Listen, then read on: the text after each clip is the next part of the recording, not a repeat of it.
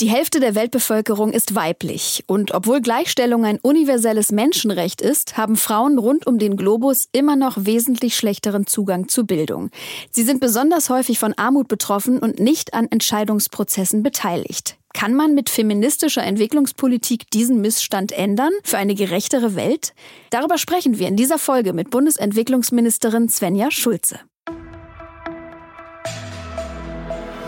Aus Regierungskreisen der Podcast der Bundesregierung.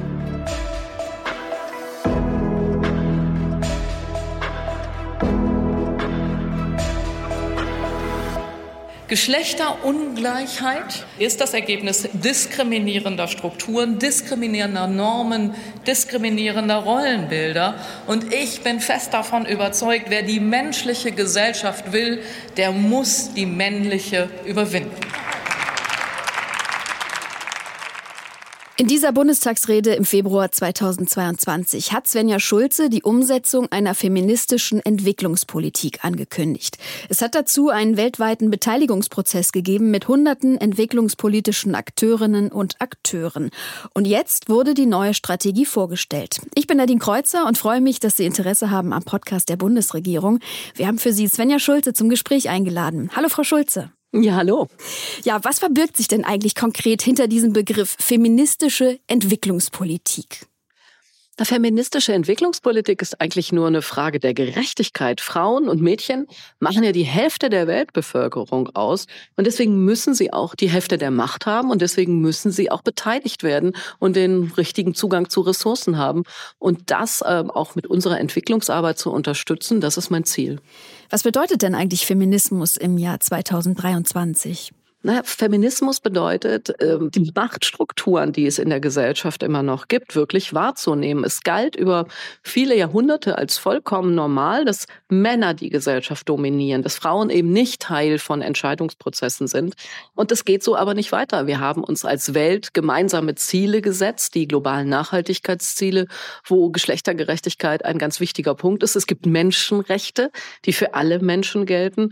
Und deswegen müssen wir mehr tun, um Frauen und Mädchen da wirklich zu adressieren. Und wir wissen, auch aus der Forschung heraus, dass Gesellschaften dann deutlich besser werden. Also wenn man Frauen immer wieder außen vor hält, dann verzichtet man auf die Hälfte des Potenzials einer Gesellschaft. Und das kann sich wirklich niemand leisten. Ja, genau das wollte ich nachfragen. Also was gewinnt eine Gesellschaft, wenn sie eben auf das Potenzial von Frauen nicht verzichtet?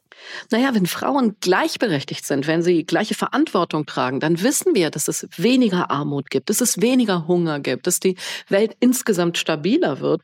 Und feministische Entwicklungspolitik, das ist keine Politik von Frauen für Frauen, sondern eine Politik, die globale Gerechtigkeit, die Wohlstand, die gesellschaftlichen Zusammenhalt fördert.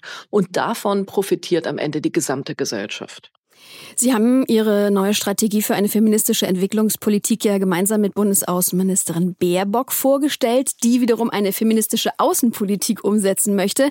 Was ist denn der Unterschied zwischen feministischer Entwicklungspolitik und feministischer Außenpolitik? Naja, feministische Entwicklungspolitik setzt ja ganz konkret an den Projekten an, die wir machen. Ähm, wir sind ja in der Entwicklungszusammenarbeit mit vielen Partnerländern unterwegs und setzen genau da an, diese Projekte dann äh, anders zu machen. Sie setzt daran an, dass wir auch im Ministerium äh, dafür sorgen, dass äh, Gleichstellung wirklich eine Rolle spielt und dass das auch so bleibt. Und ähm, ich sorge auch auf der internationalen Ebene, überall wo ich bin, dafür, das Thema zu setzen, Frauen nach vorne zu bringen, Ressourcen für Frauen äh, zu mobilisieren und auch dafür zu sorgen, dass Frauen repräsentiert sind. Also kann man in diesem Zusammenhang Entwicklungspolitik und Außenpolitik zusammendenken oder das muss Hand in Hand gehen sozusagen? Ja, das geht Hand in Hand. Also das, was wir haben es zusammen entwickelt. Wir haben jeweils für unsere Bereiche eben Leitlinien und bei mir eine Strategie vorgelegt. Bei mir wird noch ein ähm, Aktionsplan folgen, wo ich das nochmal genauer beschreiben werde ähm, in meinem Haus. Und das ergänzt sich ganz wunderbar. Und es ist insgesamt die Grundlinie ja dieser Koalition. Wir wollen Fortschritt, wir wollen Dinge voranbringen. Und das machen wir auch in der Entwicklungspolitik. Was ändert sich denn jetzt durch diese neue Strategie an unserer Entwicklungszusammenarbeit generell, um das auch mal als ja, Bürgerinnen und Bürger zu verstehen? Na, Frauen werden ja oft nur in der Rolle von Opfern gesehen. Und das, Frauen sind auch Opfer von Gewalt. Gerade jetzt in der Zeit von Corona hat die sexuelle Gewalt zum Beispiel gegen Frauen enorm zugenommen auf der Welt. Aber Frauen sind weitaus mehr.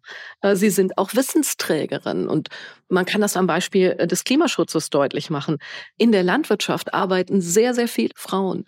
Die sind auch die Wissensträgerinnen, was man denn eigentlich tun muss, wenn sich über die äh, Klimaveränderungen, mehr, mehr Trockenheit, mehr Hitze sozusagen in den Ländern breit macht, wie man die Landwirtschaft dann verändern muss, damit weiterhin Nahrungsmittel angepflanzt werden können. Und dieses Potenzial wirklich zu heben, Frauen zu ermöglichen, das Wissen einzusetzen. Das ist einer unserer wichtigen Punkte. Oder bei Bildung.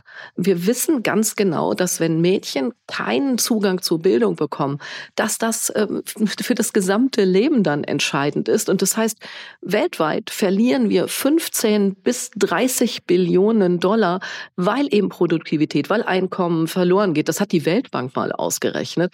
Und das heißt, es ist auch ähm, einfach vernünftig, Mädchen, junge Frauen ähm, am Bildungssystem System zu beteiligen. Und auch das einer der Punkte, die wir in der Entwicklungszusammenarbeit voranbringen. Welche Regionen bzw. Länder stehen denn bei Ihrer Strategie da im Fokus?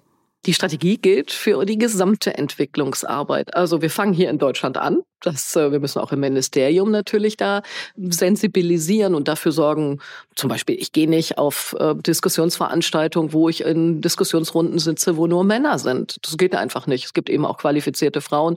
Deswegen ist das so, so ein kleiner Punkt, den man eben auch in Deutschland machen kann dann in der Arbeit mit unseren Partnerländern zusammen. Aber ich bin auch Gouverneurin der Weltbank und bringe dann auch in solchen Gremien die äh, Themen voran. Das BMZ spricht ja vom System der 3R. Rechte stärken, Repräsentanz sichern, gleichberechtigter Zugang zu Ressourcen, der ermöglicht werden soll. Vielleicht können Sie uns das noch ein bisschen näher erklären. Ja, das 3R ist sozusagen die, die kürzestmögliche Form, wie man feministische Entwicklungspolitik erklären kann. Bei Rechten geht es darum, dass für eine echte Gleichstellung Mädchen und Frauen die gleichen Rechte brauchen. Das heißt, es geht darum, diskriminierende Gesetze und Normen abzubauen. Und das können wir uns in Deutschland, glaube ich, äh, alle noch ganz gut vorstellen. Ich meine, es ist die Generation meiner Mutter, äh, die das erste Mal überhaupt ein eigenes Konto haben durfte, die selber einen Arbeitsvertrag unterschreiben durfte, die einen Mietvertrag unterschreiben durfte. Es ist noch nicht so lange her. Es ist erst im letzten Jahrhundert äh, gewesen, dass Frauen hier mehr Rechte bekommen haben. Und das müssen wir auch in mehr Ländern auf der Welt ähm, ermöglichen. Es ist ein Menschenrecht, was aber in vielen Ländern eben noch noch nicht umgesetzt wird. Und es gibt überall auf der Welt Mädchen, Frauen, die diese Rechte einfordern, die sie wollen und die wir mit unserer Politik hier unterstützen können. Bei den Ressourcen geht es darum, dass Frauen für ein selbstbestimmtes Leben natürlich auch selber Geld verdienen können müssen, dass sie frei entscheiden können müssen, wofür sie das ausgeben, dass sie Zugang haben müssen zu Krediten. Das ist vielleicht, also in der Landwirtschaft zum Beispiel, viele der Landwirtinnen, denen gehört das Land gar nicht, was sie bewirtschaften. Und dann kriegen sie auch keinen Kredit, können keine neuen äh, Saatgut kaufen. Und das macht riesen, riesen Probleme. Nicht nur für die Frauen, sondern insgesamt zum Beispiel für die Ernährung. Und deswegen sind Ressourcen so wichtig. Ähm, Zugang zu Bildung, zu Netzwerken, zu Informationen, zu Recht. Und das dritte, die Repräsentanz ja, wenn die Hälfte der Bevölkerung äh, Frauen und Mädchen sind, dann müssen sie auch repräsentiert sein, in Entscheidungsprozessen vertreten sein. Und das machen wir auch ganz konkret in unserer Entwicklungszusammenarbeit, dass wir darauf achten, dass Projekte eben auch mit Frauen zusammen vor Ort geplant werden. Ähm, habe gerade so ein ähm, ähm, Projekt in Erinnerung, wo es um Wasser ging. Ähm, Frauen sind diejenigen, die sich in vielen Ländern um das Wasser, um die Wasserversorgung kümmern. Wenn man sie nicht beteiligt, dann wird das System, was man da aufbaut, nicht wirklich funktionieren funktionieren. Und deswegen ist das so wichtig, äh, Frauen da eben auch mitzunehmen. Sie reisen auch viel in Partnerländer, erleben dort die Entwicklungen. Was können Sie uns berichten? Ich lerne auf meinen Reisen unglaublich starke Frauen äh, kennen, die unglaublich viel gleichzeitig hinbekommen, die sehr viel voranbringen. Und wir wissen hier so wenig darüber. Äh, wir glauben immer, Gleichstellung, Feminismus, das wäre sozusagen was Westliches. Ist es aber nicht. Es gibt eine sehr starke Frauenbewegung in Afrika. Es gibt eine asiatische Frauenbewegung. In Chile gibt es schon lange Frauen, die sich dort engagieren. Brasilien jetzt mit der neuen Regierung hat sehr, sehr starke Frauen äh, auch in der Regierung repräsentiert. Also da passiert weltweit was und wir nehmen in Deutschland wirklich nur einen ganz kleinen Ausschnitt davon überhaupt wahr. Was kann denn die Bundesregierung jetzt machen, um diese drei Rs, die Sie uns gerade so schön erklärt haben, durchzusetzen? Na, wir können das in unserer eigenen Arbeit einfach konsequent durchsetzen. Ich habe ja zum Beispiel Systeme, mit denen wir evaluieren, ist unsere Arbeit, die wir in der Entwicklungspolitik machen, wirklich ähm, erfolgreich und wen erreichen wir eigentlich? Und da habe ich mir jetzt fest vorgenommen, dass wir den Anteil der Mittel, die wir für die Förderung von Gleichstellung äh, voranbringen in unseren Partnerländern, dass wir die deutlich erhöhen. Das ist jetzt ungefähr 60 Prozent und ich will, dass wir das im Laufe dieser Legislaturperiode auf 93 Prozent erhöhen. Also dass bei nahezu allen Projekten darauf geachtet wird, äh, erreicht das wirklich äh, auch die Frauen. Ich bringe jetzt einen äh, BMZ Gender Aktionsplan auf den Weg, den wir im zweiten Halbjahr vorstellen können, wo wir ganz genau nochmal äh, die Maßnahmen darstellen wollen, die wir uns mit unseren Projektpartnerinnen und Partnern da vornehmen. Weil Entwicklungszusammenarbeit funktioniert ja immer nur mit den Menschen dort vor Ort. Wir müssen ja Menschen davon überzeugen in unseren Partnerländern. Und ähm, das ist wie in Deutschland. Da sind nicht alle sofort mit dabei. Da muss man argumentieren. Äh, und da ist die Wissenschaft, die Evidenz ist da auf unserer Seite. Wir können nachweisen, dass äh, Projekte, in denen Frauen beteiligt werden, in denen sie auch mit im Fokus sind, die deutlich erfolgreicheren Projekte sind und die Gesellschaft äh, weiter voranbringen. Kommen wir nochmal zu den neu zugesagten Projektmitteln. 90 Prozent sollen ja hier in Projekte fließen, die die Gleichstellung voranbringen. Heißt es dann, dass Staaten, die nicht willig sind, die Gleichstellung zu fördern, so gut wie gar keine Mittel erhalten? Nein, wir entwickeln das natürlich mit unseren Partnerländern und wir gehen auch auf die Situation vor Ort äh, ein. Aber wir können wirklich nachweisen, was weiß ich, wenn man Geld gibt an junge Gründerinnen, und nicht nur an junge Gründer, dass das eine sehr erfolgreiche Methode ist, um wirtschaftliche Entwicklung voranzubringen in äh, Ländern. Oder in Ecuador, ein ganz fantastisches Projekt. Ähm, in Ecuador ist die Situation, äh, dass durch den Klimawandel immer mehr Starkregenfälle kommen, dort sehr, sehr viel Erdrutsche sind und da gibt es Wächterinnen der Hügel, ähm, die die Gemeinde warnen, die Maßnahmen voranbringen, die aufklären. Und äh, wir können dort nachweisen, dass solche Projekte wirklich erfolgreich sind, dass sie äh, im Sinne der Menschen insgesamt da viel voranbringen. Und damit überzeugen wir dann auch äh, unsere Partner in der Zusammenarbeit, dass die Projekte nicht nur Männer adressieren dürfen. Es gibt ja zur neuen Strategie Ihres Ministeriums natürlich auch Fragen oder auch Beiträge aus den sozialen Medien. Zum Beispiel heißt es zur feministischen Entwicklungspolitik, ist es nicht reine Symbolpolitik oder mit einer Namensgebung ist ja noch keine Realität geschaffen. Was sagen Sie dazu? Nein, mit der Namensgebung alleine noch, es wird die Realität nicht verändert. Aber die Namensgebung führt dazu, dass sehr intensiv darüber diskutiert wird, dass das sehr stark wahrgenommen wird.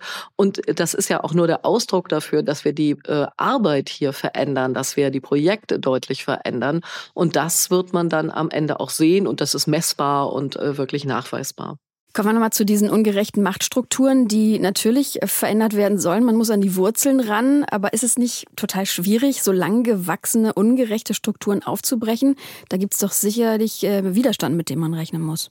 Ja klar, da gibt es Widerstand. Das sehen wir ja auch hier in Deutschland. Ähm, das ist ja auch in Deutschland nicht so gewesen, dass das Wahlrecht den Frauen geschenkt wurde oder das äh, ähm, Vergewaltigung in der Ehe, dass das ein ganz einfacher Prozess war, das zu verbieten. Das hat lange Diskussionen gebraucht, haben sich sehr viele Frauen auch für eingesetzt, auf, auf deren Schultern wir heute im Grunde genommen stehen und die Politik weiterführen. Und so ist es auch äh, in unseren Partnerländern in der Entwicklungszusammenarbeit. Äh, da fängt man oft ganz klein an, ähm, aber das ist die Grundlage. Äh, irgendwann muss man ja mal beginnen. Und das äh, machen wir dann eben auch mit der Unterstützung ähm, aus der Entwicklungszusammenarbeit. Kanada hat sich schon 2017 zur feministischen Entwicklungspolitik bekannt. Andere Staaten sind dann nachgezogen, noch vor Deutschland. Was haben Ihnen die Kolleginnen und Kollegen über Erfahrungen und Herausforderungen berichtet? Ja, Kanada ist sehr früh gestartet. Schweden äh, war auch sehr früh mit dabei. Ähm, man sieht, äh, und die können das nachweisen wirklich, dass diese Projekte mit dieser Blickwinkel deutlich erfolgreicher sind. Man kann es wirklich an den Zahlen messen, dass die Gesellschaften gerechter werden. Ich habe in Kolumbien mit Leuten darüber sprechen können, wie eigentlich der, der Friedensprozess dort gelaufen ist. Und die haben ganz klar gesagt, dass über die Frauen dieser Frieden deutlich stabiler ist, als ähm, das, äh, wenn man die Frauen immer außen vor lässt. Ähm, und das heißt, es lässt sich nachweisen und diejenigen, die das schon länger machen, äh, können da ähm, sehr viele, viele Beispiele bringen. Entwicklungspolitik soll vor Ort im partnerschaftlichen Dialog stattfinden. Es gibt aber bestimmt auch einige, die sagen, der Westen drückt damit sein Gesellschaftsbild, seine Wertevorstellungen den Partnerländern auf. Das ist keine westliche Wertevorstellung. Die Gleichstellung von Frauen ist ein Menschenrecht, was wir international miteinander vereinbart haben. Es ist eines der globalen Nachhaltigkeitsziele, wo wir uns vorgenommen haben, sie bis 2030 zu erreichen. Und es gibt aktive Frauenbewegungen in ganz, ganz vielen Ländern auf der Welt. Deswegen ist es kein westliches Modell, sondern das ist einfach ein, ein Menschenrecht, was hier mit durchgesetzt wird und eigentlich ein Gebot der Vernunft, wenn man Gesellschaften wirklich voranbringen will. In diesem Zusammenhang gibt es auch wieder eine Frage aus der Social Media Community. Wie soll der Gedanke einer gleichberechtigten Welt in die Köpfe der Menschen gelangen? Wie können Vorurteile dann überwunden werden? Ich bin fest davon überzeugt, dass man Vorurteile damit überwindet, dass man darüber spricht, dass man immer wieder Beispiele bringt, dass Menschen erleben können, äh, dass das Vorurteil nicht stimmt. Und das machen wir eben mit den ganz konkreten Projekten, die wir in der Entwicklungszusammenarbeit haben, äh, wo wir Berufsbildung voranbringen, wo wir helfen, Gesellschaften wirklich weiterzuentwickeln, wo wir zeigen, wie engagiert Frauen zum Beispiel im Gesundheitssektor sind und was sie dort alles voranbringen. Es geht nicht ohne die Frauen und das müssen immer mehr Gesellschaften auch merken. Ist der Erfolg feministischer Entwicklungspolitik eigentlich messbar? Na, ich kann das in meinen Projekten ja ganz konkret daran messen, ob die Projekte erfolgreich sind. Da gibt es einfach Evaluierungen und wir können zeigen, ähm, ist es gelungen oder ist es nicht gelungen. Und natürlich lernt man auch aus Dingen, die nicht gut gelungen sind, aber ähm, noch mehr aus wirklich erfolgreichen Projekten. Und äh, das lässt sich bei uns wirklich ganz detailliert nachweisen ähm, in der Evaluierung der Projekte. Es geht also zum einen um das Gelingen einzelner Projekte, wie ich es verstehe, aber inwiefern können auch alle davon letztlich profitieren? Ja, die Politik führt dazu, dass Gesellschaften insgesamt gerechter werden, dass sie insgesamt vorankommen. Wenn man die Rechte der Frauen stärkt, hat das eben auch oft den Effekt, dass andere gesellschaftliche Minderheiten oder das gesellschaftliche Minderheiten, Frauen sind ja keine, sind ja die Hälfte der Gesellschaft, aber dass gesellschaftliche Minderheiten auch eine andere ähm, Wahrnehmung, eine andere Rolle bekommen, dass insgesamt Rechte von Menschen gestärkt werden. Ähm, und das ist etwas, wo die Gesellschaften insgesamt eben gerechter werden, wo die Entwicklung vorankommt, wo Hunger zurückgedrängt wird, wo Armut zurückgedrängt wird. Äh, also ähm, etwas, was, wo man sich fragt, warum das nicht eigentlich schon viel früher, viel intensiver vorangebracht wurde. Netzwerke ausbauen ist für Sie auch ein ganz wichtiger Punkt. Sie haben es vorhin ja schon mal angerissen. Was für eine Wichtigkeit steckt dahinter? Und wie können Sie vielleicht auch andere, die uns jetzt zuhören, äh, dazu so etwas ermutigen? Naja, man ist immer deutlich stärker, wenn man sich zusammenschließt, wenn man solidarisch ist, wenn man mit mehr Menschen gemeinsam unterwegs ist. Und ich merke das äh, international sehr stark. Ich äh, habe jetzt äh, Frauennetzwerke gegründet, die eben mit mir zusammen äh, feministische Politik voranbringen.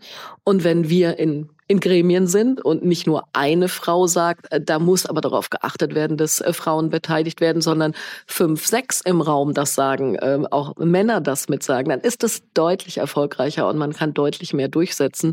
Und deswegen ist mir diese Netzwerkarbeit, dieses Menschen zusammenbringen, die eben alle gemeinsam dann ähm, für dieses wichtige Thema auch trommeln, das ist mir sehr wichtig. Ich pick noch mal eine Frage aus der Social Media Community raus. Welche Möglichkeiten hat denn das Auswärtige Amt und auch Ihr Ministerium also in diesem Bezug? Was ist realistisch, was ist machbar? Was realistisch und machbar ist bei mir, ist, dass wir wirklich die konkreten Projekte verändern. Also wir nennen das bilaterale Zusammenarbeit, also die Zusammenarbeit, die wir mit den Partnerländern machen und realistisch ist, auf der internationalen Ebene, in den internationalen äh, Gremien, in den UN-Gremien eben auch für Frauen, für Gleichstellung, für diese Themen zu werben. Das beides kann ich gut voranbringen und da ist auch eine große Offenheit und ich habe sehr viele Mitstreiterinnen und Mitstreiter, äh, die da mithelfen, dass dieses Menschenrecht auf Gleichstellung auch wirklich durchgesetzt wird. Und bei der Begrifflichkeit feministische Entwicklungspolitik, da wurden Sie ja auch schon oft darauf angesprochen, klingt so sperrig, wieso dieser Name, aber ich habe das Gefühl, Sie haben richtig Freude daran, das auch nochmal zu erklären, warum Sie ganz bewusst diesen Namen gewählt haben. Na, wir haben das sehr intensiv im Ministerium diskutiert. Sollen wir das wirklich feministische Entwicklungspolitik nennen? Aber hätte ich es starke Durchsetzung des globalen Nachhaltigkeitsziels 5 genannt, wären wir heute sicherlich nicht im Gespräch darüber. Und deswegen muss man auch Begriffe finden, die vielleicht ein bisschen zuspitzen, die eine Diskussion entfachen, damit das Thema eben auch wahrgenommen wird. Und ich finde, das ist äh, Annalena Baerbock und mir sehr gut gelungen. Feminismus ist idealerweise keine Geschlechter, sondern eine Einstellungsfrage. Ist es da eigentlich wichtig, dass es Frauen sind, die feministische Entwicklungspolitik steuern? Feministische Entwicklungspolitik kann von Männern und von Frauen vorangebracht werden. Sie muss sogar auch von Männern vorangebracht werden. Die Hälfte der Mitarbeiterinnen und Mitarbeiter hier im Haus sind zwar Frauen, aber die andere Hälfte sind Männer und die vertreten dieses Konzept natürlich auch, weil es einfach der erfolgreichere Weg ist, um eben das zu tun, was wir hier im Ministerium wollen. Wir wollen Armut bekämpfen, äh, Hunger bekämpfen. Wir wollen, dass der Klimawandel gerecht läuft. Wir müssen international Gesundheitssysteme aufbauen, damit wir für die nächste Pandemie äh, einfach einfach äh, besser gewappnet sind. Und wir wollen, dass Frauen eben auch äh, wirklich eine Chance bekommen, dass sie repräsentiert werden, dass sie Rechte haben, dass sie an Ressourcen herankommen. Ähm, das alles voranzubringen, das machen Männer und Frauen und das ist eben auch der richtige Weg. Vielleicht können Sie für uns zum Abschluss noch einmal zusammenfassen, warum feministische Entwicklungspolitik so wichtig ist. Sie kann erreichen, dass Gesellschaften gerechter werden, dass sie sich besser entwickeln, dass Armut, dass Hunger zurückgedrängt wird, dass Friedensprozesse besser halten. Und deswegen ist feministische Entwicklungspolitik einfach ein Gebot der Vernunft. Das war die Bundesministerin für wirtschaftliche Zusammenarbeit und Entwicklung. Sie hat uns erzählt, was für sie feministische Entwicklungspolitik bedeutet, was sie hier antreibt und welche Ziele die neue Strategie ihres Bundesministeriums verfolgt. Vielen Dank, Frau Schulze, für das Gespräch. Ja, ich sage auch vielen Dank. Und wir freuen uns, wenn Sie beim nächsten Mal auch wieder dabei sind, werte Hörerschaft. Bis dahin, alles Gute. Das war Aus Regierungskreisen, der Podcast der Bundesregierung. Mehr Informationen zur Politik der Bundesregierung finden Sie auf bundesregierung.de und auf unseren Social-Media-Kanälen.